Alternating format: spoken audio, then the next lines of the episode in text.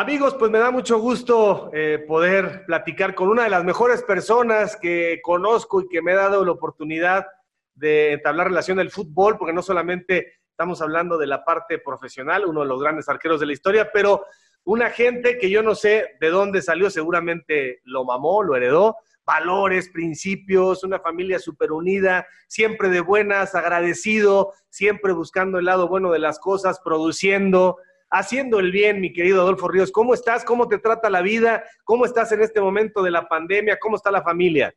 Muy bien, Javier. Bueno, pues mira, con esa presentación te lo agradezco muchísimo. El cariño es mutuo. Entonces, eh, muy contentos, eh, aprendiendo todo lo que está pasando. A final de cuentas, es un aprendizaje para todos. Hay que pues tomar al toro por los cuernos y pelear la buena batalla. Entonces, estamos muy bien. ¿Cómo es un día en la cuarentena? ¿Está saliendo? ¿Sale uno nada más al súper? ¿Los hijos dónde están? Eh, bueno, mis hijos están en casa. Eh, mi hijo que está trabajando en la Ciudad de México eh, tuvo que regresar hace más de dos meses. Mi hija que también terminó su carrera está con otros aquí también en casa. Entonces, pues prácticamente juntos nuevamente y muy contentos porque a final de cuentas esta bendición de estar juntos y estar retomando situaciones de no salir a la calle y fortalecer los lazos familiares, pues a final de cuentas es una bendición. ¿Qué edades tienen ya tus hijos, Adolfo?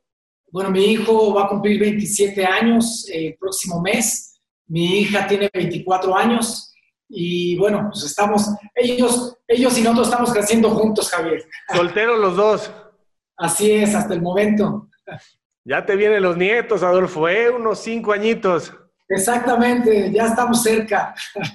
Oye, Adolfo, y la convivencia se vuelve mucho más intensiva, ¿no? Hay que tener espacios para cada quien y ser muy pacientes, porque es padrísimo estar en familia, pero también el ser humano es individual y de pronto, no sé, por ejemplo, te salías tú y tu mujer hacía ejercicio, ahora que están todo el tiempo ahí es como, usaste para allá tantito, ¿no?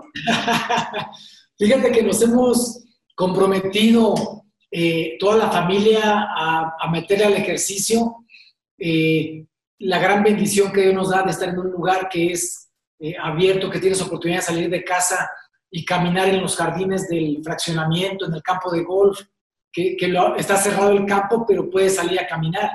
Entonces eso eh, nos ha dado una oportunidad de estar encerrados, pero a la vez tener la oportunidad de salir y caminar un poquito para que el aire te dé.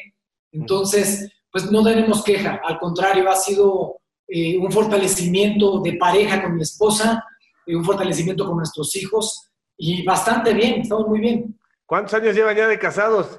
Eh, el día de ayer cumplimos 28 años, antier, hace dos días, fue el 13, cumplimos 28 años de casados, Javier. Pues la sacaste de la secundaria. casi, casi, esperé a que cumpliera sus 18 para poderme la robar. Adolfo, ¿qué fue lo último que hiciste? Andabas metido en la polaca, ¿no? Eh, estamos en algunos proyectos acá en Querétaro.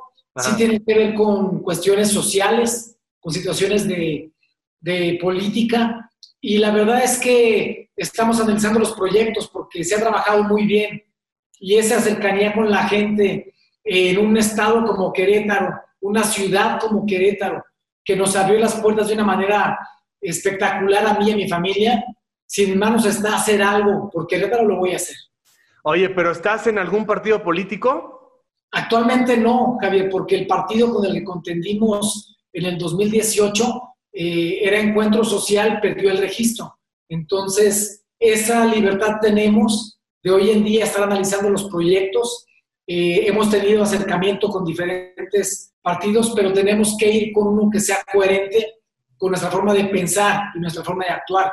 Entonces, estamos analizando esos proyectos. Oye, pero ¿te interesa entonces el liderazgo en la sociedad, el cambiar las cosas? O sea, ¿cuándo te picó el gusanito de la política? No hace mucho. Pues desde 2015, en el 2015 ya estábamos involucrados en temas sociales, no tanto políticos, sino en la cercanía con la gente.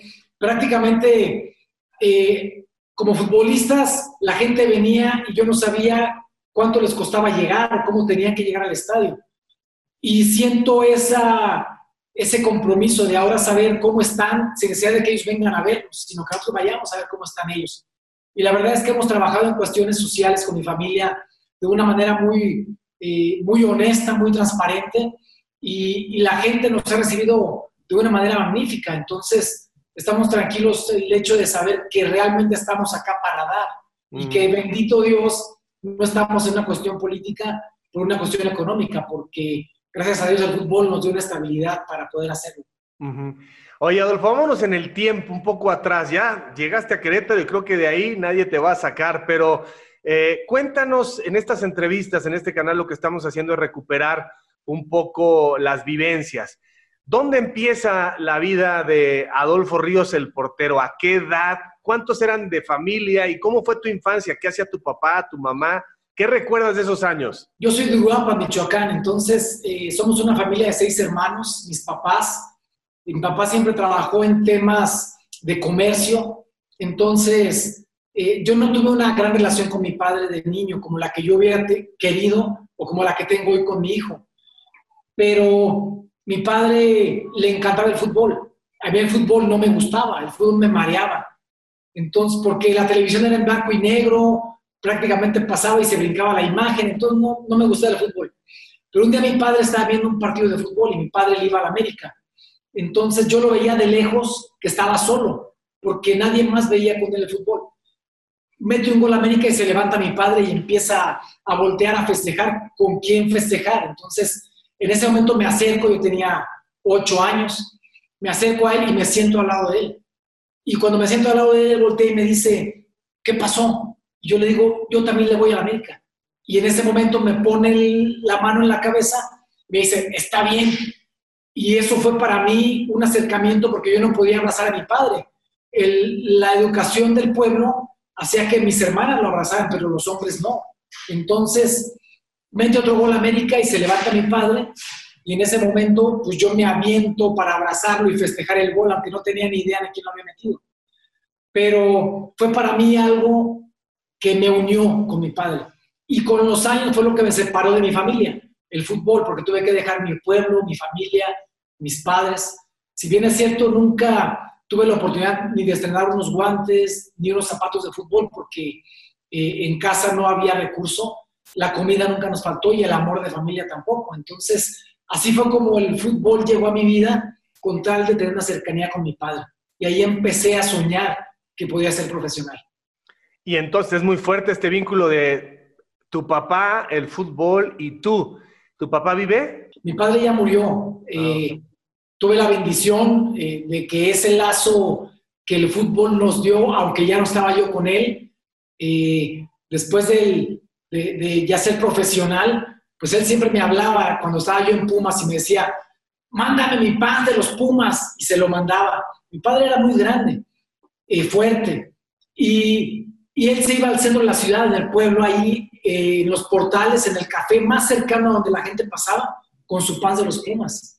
Después en Veracruz lo mismo, en Necaxa lo mismo. En la selección le mandé su pants. Entonces no importaba a qué, a qué equipo le iba mi padre, si él traía su pants, el hijo que jugaba en ese equipo. Y cuando llegué a América sí me habló y me dijo, me mandas mi pants, mi gorra, mis tenis y mi playera de América. Entonces también se lo mandé y se iba al pueblo, al café, para que todos vieran que, que, era mi papá. Y tuve la bendición de tenerlo en vida todavía con el campeonato del 2002. Eh, nadie vio a mi padre llorar más que ese día, cuando salimos campeones. Yo le pregunté a mi hermano, ¿qué hizo mi papá? Estaba con todo su atuendo y cuando hacemos el gol de oro, en ese momento papá se levantó y gritó, ¡Somos campeones! Y, y subió la escalera a su cuarto llorando. Entonces, tuve esa felicidad y esa alegría de compartir a lo lejos eh, ese título con mi padre. Oye, pero entonces cuando él, está viendo la televisión y, es la manera de acercarte a él, ¿ahí empiezas a jugar y empiezas como portero o ya jugabas y en otras posiciones del campo? Fíjate que eh, empecé como portero por mi hermano mayor, porque eh, él estaba en segundo de primaria cuando me llevó a un partido donde él jugaba en la escuela y, me sentó él atrás de la portería. Él era el portero del equipo. Entonces, cuando yo veo que mi hermano salía corriendo y gritaba ¡Mía! y brincaba y agarraba el balón y rodaba y salía a los pies de los delanteros, entonces yo empecé a ver y dije, ¿qué es esto?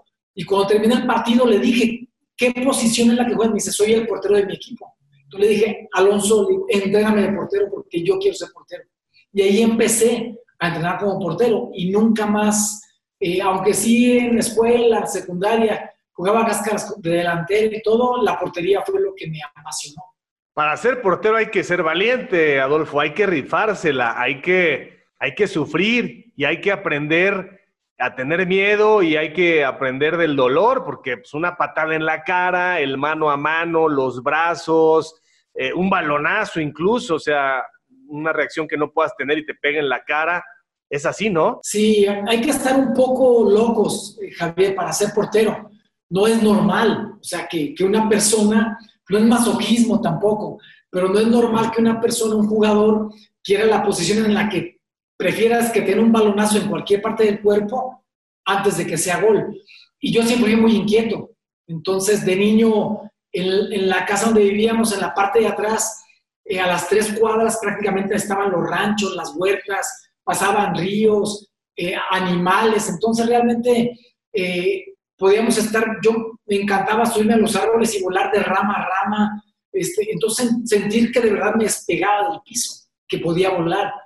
Y cuando conocí la situación de la portería, fue cuando dije, no, esto es lo mío. Y ahí fue donde me enamoré prácticamente de la portería. ¿Y eras bueno desde el principio? Siempre estuve en equipos en donde mis compañeros eran mayores que yo. Entonces, cuando yo llego a tercera división, eh, yo tenía 13 años, cuando llegué a tercera división profesional en Uruapan. Entonces, mis compañeros ya tenían 18, 20 años, algunos de ellos ya estaban casados y, yo tenía, eh, por cumplir 14 años, cuando firmé mi primer contrato con tercera división en Uruapan.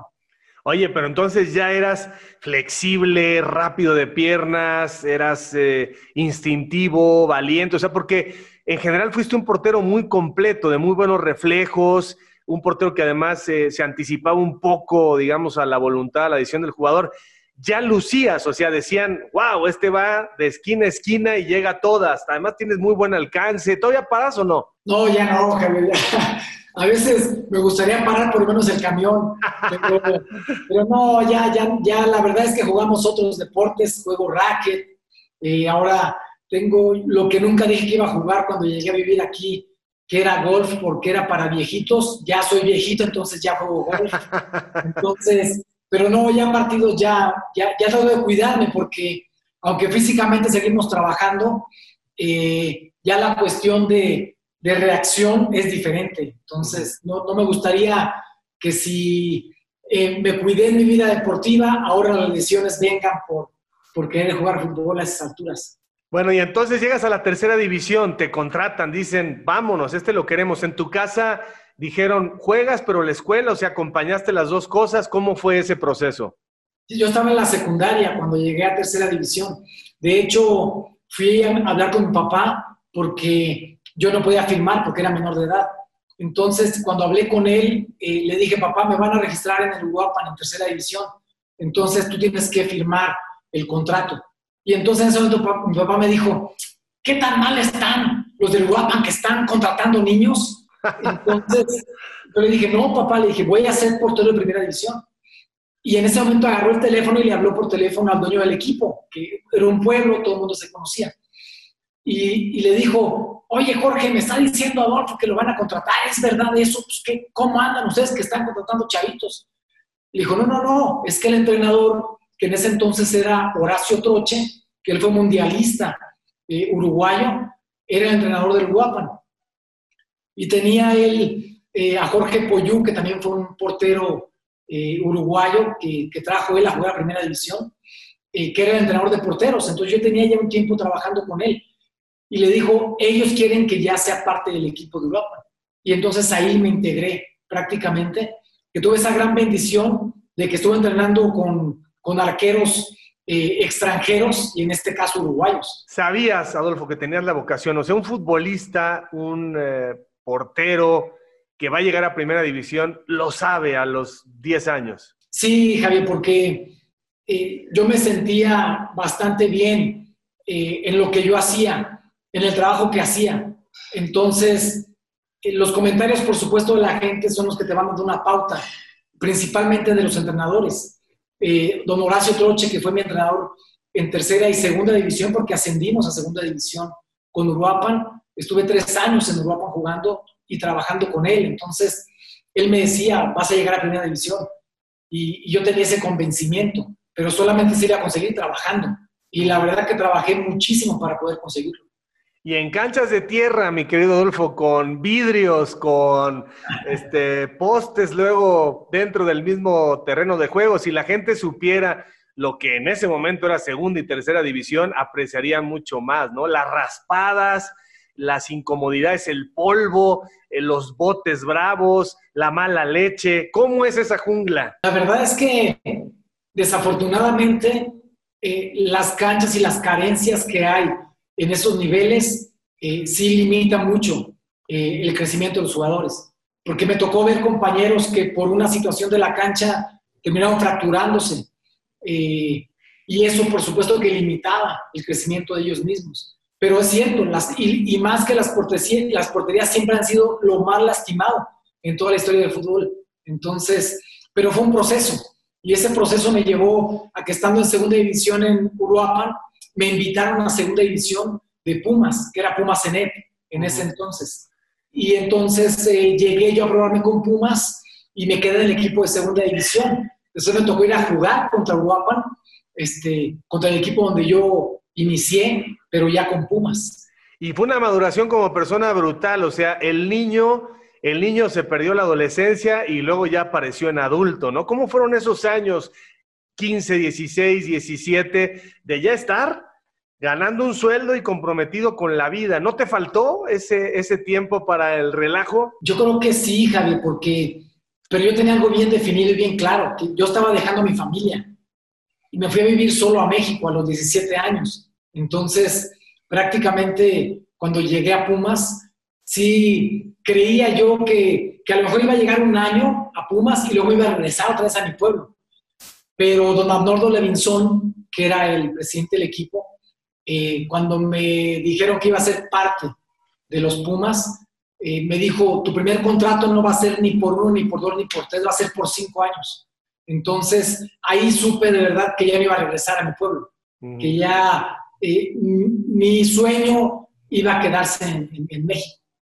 ¿Y cuánto tiempo tardó el debut, Adolfo? Eh, fueron dos años que yo estuve en Pumas en segunda división y ya el tercer año ya era parte del primer equipo. Y yo debuté eh, en el 85 contra las Chivas en el Estadio Jalisco.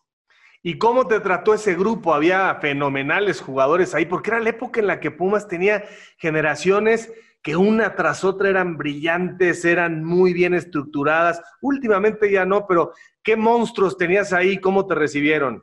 No, espectacularmente, espectacular, Teníamos, estaba Félix Cruz en la central, estaba Raúl Servín eh, por el lateral, estaba Manuel Negrete, Miguel España en la media cancha, eh, adelante estaba Rafael Amador también del otro lateral, adelante estaba Luis Flores, me estoy refiriendo a mundialistas, que estaban en el equipo de los Pumas. Eh, en la media cancha estaba Beto Aspe, estaba Memo Vázquez. Entonces, realmente era un equipo que tenía buena experiencia, gran calidad mundialista y jóvenes, con un gran talento. David Patiño adelante. Entonces, eran, era un equipo bien, bien completo y nos recibieron de una manera espectacular. O sea, era un equipo de gente, de seres humanos muy sanos, literalmente. No había un tema de, fiesta, de, desorden dentro del equipo. Oye, Adolfo, y fueron muy buenos tus años en Pumas, o sea, el éxito te alcanzó rápido, no te mareaste ahí cuando ya ganabas más o menos de manera decente. ¿Y qué hacías con ese dinero? Sí, sí, sí hubo una situación complicada que fue lo que cambió mi vida. Antes de llegar a la final contra América, yo jugando con Pumas, todo era color de rosa, ganaba dinero, ya había sido parte incluso de una selección B nacional. Entonces, eh, la gente me detenía en la calle para, firmar, para una firma, una foto. Y, salía en televisión, la gente me conocía en mi pueblo, en todas partes me conocían. Entonces, yo sabía que, que eso era lo que yo buscaba y lo que yo soñaba. Pero cuando pierdo esa final, en donde el responsable de la reta soy yo, eh, mi vida cambia, porque de ahí, después de esa final, ya vinieron insultos en la calle, amenazas por teléfono, ponchaban las llantas de mi coche, rayaban mi coche, Entonces, ahí cambió radicalmente la situación de sueño, color de rosa que yo tenía por el fútbol. Entonces, eh, ahí había que tomar una decisión. Eh, hablé con mi mano mayor, le dije, me voy a regresar a Uruguapan porque acá me están amenazando, me están insultando, ¿para qué voy a jugar al fútbol? Entonces, eh, eso me hizo poner los pies en la tierra, porque él me dijo, acá te vas a encontrar con lo mismo, porque tus primos están diciendo lo mismo que, están diciendo en México. Entonces, en ese momento puse los pies en la tierra, eh, había que cambiar literalmente eh, la forma de vivir incluso, porque yo sentía que todo lo podía, y eso me hizo poner los pies en la tierra. Entonces, en ese momento, yo hice un compromiso conmigo mismo de saber que tenía que ser campeón del fútbol mexicano, que no me importaba lo que tuviera que pasar, nunca más me desvelé, nunca más, nunca fumé, nunca tomé. Entonces, desde ahí dije, me voy a dedicar a trabajar para ser campeón de primera división. Esto, la final esta de la que te hablo fue en el 87 y yo fui campeón hasta el 98. Entonces, todo ese nivel me llevó a selección nacional, pero mi propósito era ser campeón. Y lo conseguí con Necaxa contra las Chivas pero hay que hacer un trabajo mental brutal porque en la portería cuando pierdes la confianza y más de ese tamaño, algunos nunca regresan, Adolfo, ¿eh? algunos pierden para siempre el camino. Eh, hay muchas historias que se cuentan así de alguien que falló un gol determinante o alguien que se comió un gol determinante. Eso habla muchísimo de fuerza mental, de voluntad, una historia que contar, porque la gente piensa que el éxito, Adolfo Ríos, ¿no? Cuando vemos para atrás, una gran historia de éxito, pero este momento, si no tuviera sobrepuesto, no tendríamos las marcas, los récords y el recuerdo tuyo. ¿Cómo se hace eso? Eh, primero hay que tocar fondo, eh, Javier, para poder llegar al éxito. Yo no conozco a nadie que haya llegado al éxito sin antes haber tropezado. A mí me tocó tropezar de una manera bastante pesada, bastante fuerte, pero literalmente eso me hizo ser un mejor ser humano. Y ese mejor ser humano prácticamente fue el respeto que me gané dentro y fuera de las canchas. No fue sencillo, o sea, fue una situación muy complicada en mi vida, pero fue una prueba que yo decía, si paso esta prueba, ahora sí voy a llegar a donde de verdad quiero llegar. Y tuve que trabajar 11 años, llegando dos horas antes a cada entrenamiento, saliendo una hora después de que salían todos, eh, preparándome de cuerpo y alma para poder ser campeón. Porque yo sabía que siendo campeón iba a quitar una losa de encima que yo estaba cargando durante tantos años. Y luego tu llegada a la América, Adolfo, eh, es un momento muy especial porque pues, el América es, ya sabemos lo que es Chivas, lo que es Cruz Azul, Pumas, pero el América tiene significados muy fuertes. Es como, como te consagraste llegando a la América, la verdad. Sí, fue una situación bien extraña, Javier, porque eh, ya habíamos sido, ya había sido campeón con Necaxa, ya hemos estado trabajando con Raúl Arias, que era el entrenador.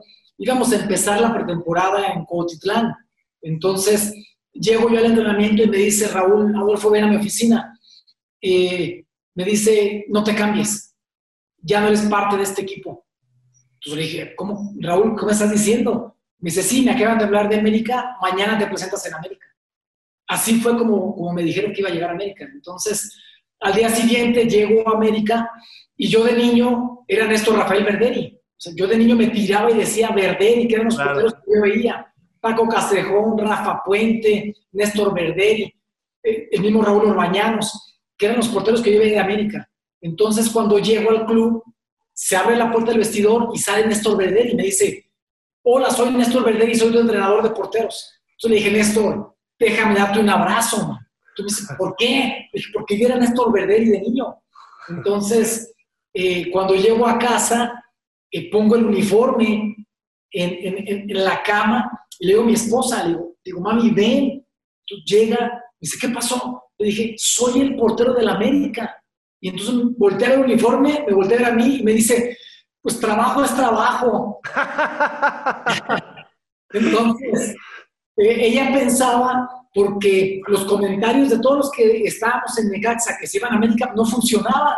Los jugadores terminaban regresando a Necaxa o yendo a otro lado porque podían fracasar.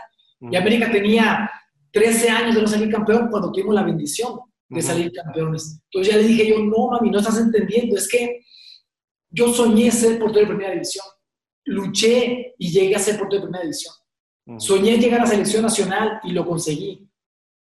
Soñé ganar Citlali y lo conseguí, pero nunca soñé que el equipo, que mi padre y yo veíamos cuando yo era niño que yo iba a ser el portero de América. Entonces me dice, ah, no, entonces está bien. Entonces, ahí fue una situación de cambio en mi vida deportiva. Oye, Adolfo, y platícame cómo recibes esos comentarios de la final América Necaxa. Hijo, yo creo que eh, fue un regalo de Dios, Javier, porque eh, si bien es cierto, América tenía tres años de no salir campeón, hay cosas en la cancha que suceden y hay cosas que no tienen explicación lógica para eso. Pero eh, con todo lo que pasó en la cancha, lo que sucedió después de, que Necaxa en el primer partido nos iba 2-0, ya había pasado la mitad del primer tiempo, ya íbamos a arrancar el segundo tiempo, este, y me acuerdo perfectamente que eh, cuando estaba en la portería para empezar el segundo tiempo, eh, pasó Raúl, me pone la mano en el hombro y me dice, estás en el equipo equivocado me pone la mano en el hombro y me dice, Necaxa va a ser campeón. Le digo, Raúl, eh, te felicito. Le digo, qué bueno, me da mucho gusto. Y ya sigue caminando. Lo que, lo que Manuel Lapuente nos pidió en medio tiempo, dijo, no me importa si somos campeones o no. Lo único que les pido es un gol, solamente. Si nos meten cinco, no pasa nada, pero nada más les pido un gol salimos con esa mentalidad de decir, relajados, tenemos todo que ganar y nada que perder, vamos por un gol. Cuando hicimos el gol, cambió radicalmente la situación de la cancha. Cambió porque eh, la misma gente de Necaxa que se veía con una seguridad, una templanza, eh, nosotros decíamos, ¿de qué manera vamos a hacer gol? Pero cuando hacemos el gol, empezaron a gritarse entre ellos, a insultarse dentro de la cancha, a, a recriminarse uno con otro. Y en ese momento esa confianza que ellos tenían se cayó, se desvaneció, el estadio se prendió y en ese momento supimos y sentimos, porque nos nosotros dentro de la cancha con el ánimo de saber que podíamos revertir la situación. Y los comentarios estos de que se dejaron unos y otros, ¿cómo te cayeron? Pues es que imagínate que nos pusiéramos de acuerdo primero con el Rambo Sosa eh, para que rematara casi de espaldas a la portería y yo tuviera que sacarla de arriba. O con Salinas para que el balón, después de Carlos Gutiérrez que rematara, Salinas salía las piernas para que le pasara por las piernas el balón, que yo no pudiera verlo y que terminara atajándolo eh, eh, ya prácticamente en gol de oro. Entonces, realmente ese tipo de situaciones eh, no eran compatibles porque cuando yo estaba en Necaxa, que enfrentábamos al América, éramos supuestamente el hermano menor, pero literalmente nadie salía esa semana, Javier. Si alguien estaba acostumbrado a salir a cenar a media semana, nadie salía. Nos concentraban toda la semana y decíamos, tenemos que ganar la América porque aquí no hay ningún hermano menor, vamos a ganarles. Y realmente salió el equipo a eso, a ganarle. Entonces, cuando fue la final, híjole, por supuesto que ellos sabían que, que tenían que ganarnos a como diera lugar y nosotros tuvimos la bendición de ganarles a ellos. Eh, Adolfo, platícame tus momentos cumbre con selección nacional. Yo creo que el momento eh, más grato fue jugar eliminatoria mundialista eh, en el Estadio Azteca. De hecho, antes de empezar el partido en, eh, en mundialistas, cuando conseguimos el boleto dos jornadas antes de que terminara la eliminatoria, cuando le ganamos al Salvador 1-0 con, con gol de Luis García, ese momento de estar gritando en el vestidor, nos vamos al mundial todos juntos, fue impresionante.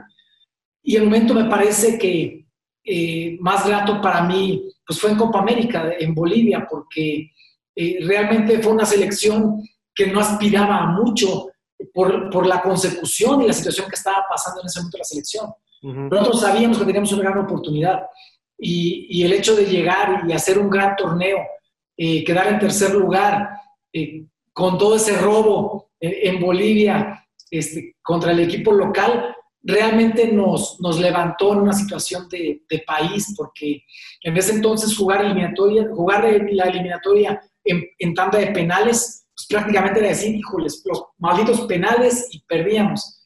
Y tuve la bendición de bajar tres penales de los tres que me tiraron. Entonces, fue un momento, eh, y esa época, principalmente el 97, que fue la época donde más estuve en selección nacional.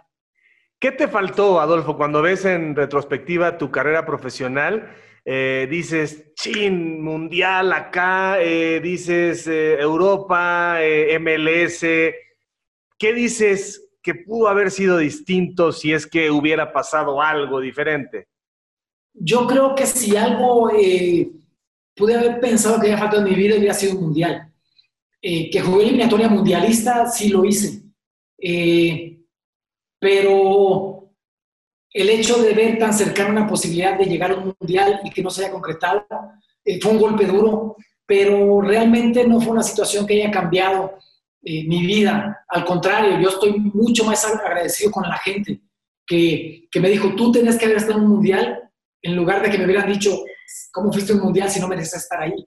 Entonces, eh, sí fue una situación de un proceso, pero, pero yo no, no tengo, después tuve la bendición contigo de ir al mundial de, Alemania, entonces realmente si no cumplí ese sueño como jugador, tuve la bendición de cumplirlo eh, como comentarista. Adolfo, ¿qué le dices a un chavo que hoy nos está viendo que tiene 15, 18 años y que tiene facultades y que quiere llegar a primera división? ¿Cuáles serían los consejos si de pronto tuviera algún momento difícil que tenga que recurrir a este video y escucharte? Híjole, Javier, las situaciones complicadas, los obstáculos los van a tener. O sea, eso tienen que saber perfectamente. Que van a tener tropiezos, por supuesto que los van a tener. Nadie les va a regalar nada.